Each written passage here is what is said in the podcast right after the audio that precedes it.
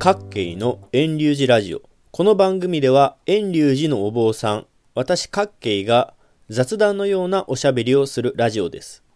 2020年3月10日に放送予定の今回は、涅槃をテーマにお話しします。仏教では、お釈迦様に関する大切な日が3つありますよね。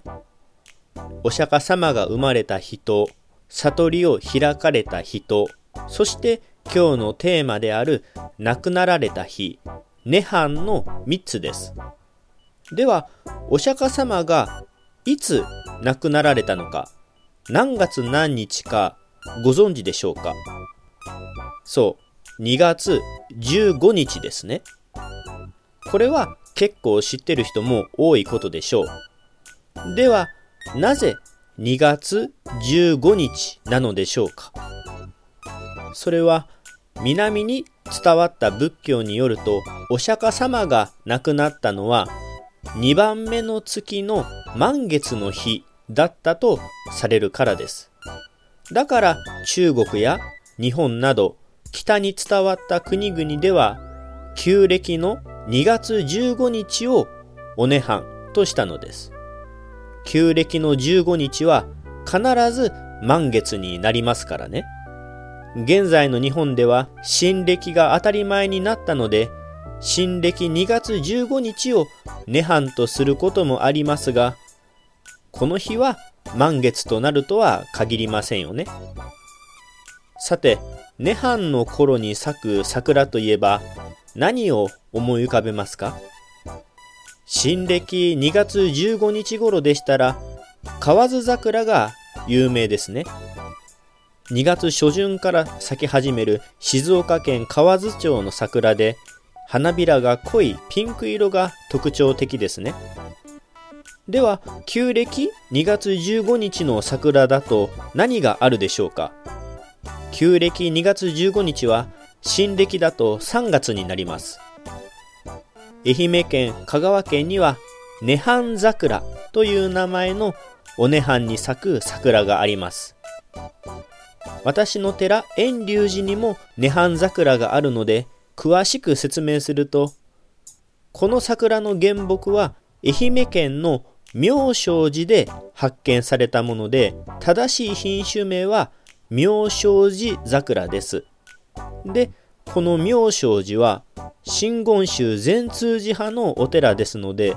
弘法大師空海誕生1200年の時に、総本山全通寺に寄贈されました。今では全通寺に20本ほどの涅槃桜が植えられているので、3月10日から15日頃には涅槃桜の名所として観光客が多く見に来ています。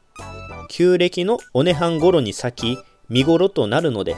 河津桜とソメイヨシノの間に楽しめる桜です。色は濃いピンクの河津桜やピンク色のソメイヨシノよりもさらに薄く、白っぽい花で花びらも小さいですが、一方で香りの良い桜だと私は思います。浄土真宗ではお釈迦様のご命日の2月法要、涅槃会をあまりしているお寺は少ないように感じますが、この涅槃桜が咲く3月になると、彼岸会や永代教法要を積極的に務めています。この時に涅槃彼岸会や涅槃永代教としてお釈迦様のご命日法要も合わせてしているお寺もあります。その時には80歳で亡くなられたお釈迦様のお姿、涅槃図をお堂に掲げているお寺もあります。今日は短かったですが、各県のラジオはここで終了します。来週もまた聞いてくださいな。ポッドキャストでも配信していますので、iTunes ストアなどでレビュー、評価、登録してくれたら嬉しいです。最後にお知らせです。現在、日本だけでなく世界的に新型コロナウイルスが流行しています。遠隆寺では毎年4月4日に春永代教法要をしていますが、